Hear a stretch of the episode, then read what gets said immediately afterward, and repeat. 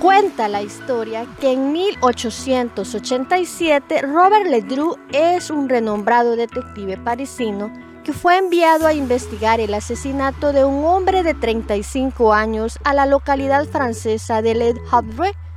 André Monet, la víctima, había sido encontrado en la playa con un disparo en el pecho en el transcurso de la investigación, Ledru llegó a la inevitable conclusión que la bala había disparado a Monet, había salido de su arma y las pisadas se correspondían con las suyas.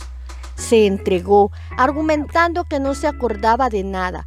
Todo apuntaba a que el detective había actuado bajo los efectos de una parasomnia, o lo que es lo mismo, un trastorno del sueño. ¿Difícil de creer? Para los escépticos, sí. Sin embargo, la literatura médica y la judicial están repletas de casos similares. Hola, bienvenidos y bienvenidas a mi podcast sobre sexualidad. Te saluda Rocío Barraza. Hoy hablaré sobre qué es el sonambulismo sexual o sexomia.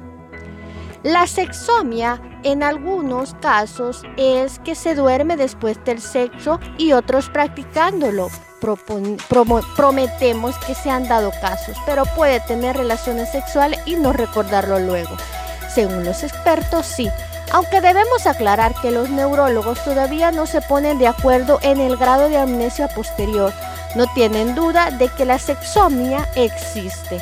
Se trata de un trastorno de sueño, una especie de sonambulismo sexual. De esta manera, mientras la persona duerme y sin tener conciencia de ello, presenta conductas como caricias, gemidos, vocalizaciones e incluso puede llegar a realizar un acto sexual completo aunque ya se había estudiado algunos casos durante la década de los 90, el término se acuñó en el 2003. El psiquiatra y director del Laboratorio de Investigación del Sueño de la Universidad de Toronto, Colin Shapiro, hoy en día y aunque todavía no se sabe demasiado sobre las causas que se esconden detrás de esta parasomnia, la Organización Mundial de la Salud calcula que afecta al 2% de la población mundial y que es más frecuente en hombres.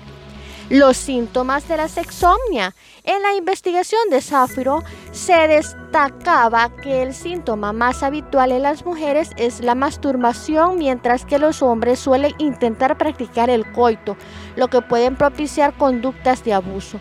De hecho, ya hay sentencias que hay desestimado cargos por violación basándose en la sexomnia como en el caso de un británico de 43 años acusado de violar a un adolescente que se alojaba en su casa. Según este estudio realizado por expertos del Instituto Clínico de Neurociencia del Hospital Clínic de Barcelona, los síntomas de sus cuatro principales casos descritos consistían en la masturbación sin buscar la participación de la pareja que dormía en la misma cama, dos casos, e intentar el coito con vigorosidad conductual, verbal e inapropiada e inhabitual, que serían tres casos. Causas de la sexomnia.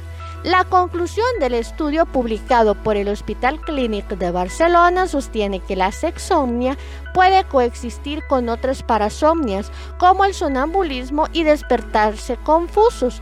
Otros trastornos del sueño, como las amneas y los movimientos periódicos de las piernas podrían desencadenar los episodios de la sexomnia.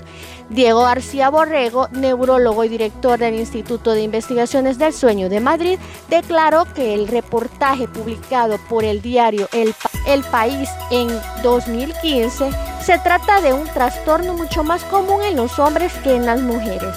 De cada 10 casos, 8 son hombres Igualmente se sabe que estos episodios suelen comenzar o aparecer en la veintena, aunque en las mujeres puede aparecer antes, el en torno a la pubertad y que una vez que se inicia suele cursar de manera crónica produciéndose con frecuencia múltiples episodios a lo largo del tiempo.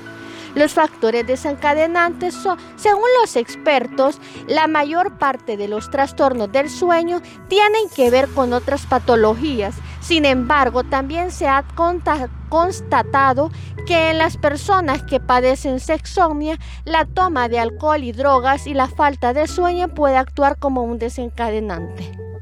Gracias por haberme escuchado, soy Rocío Barraza. Recuerda que puedes seguirme en Facebook e Instagram, donde subo curiosidades sobre sexualidad.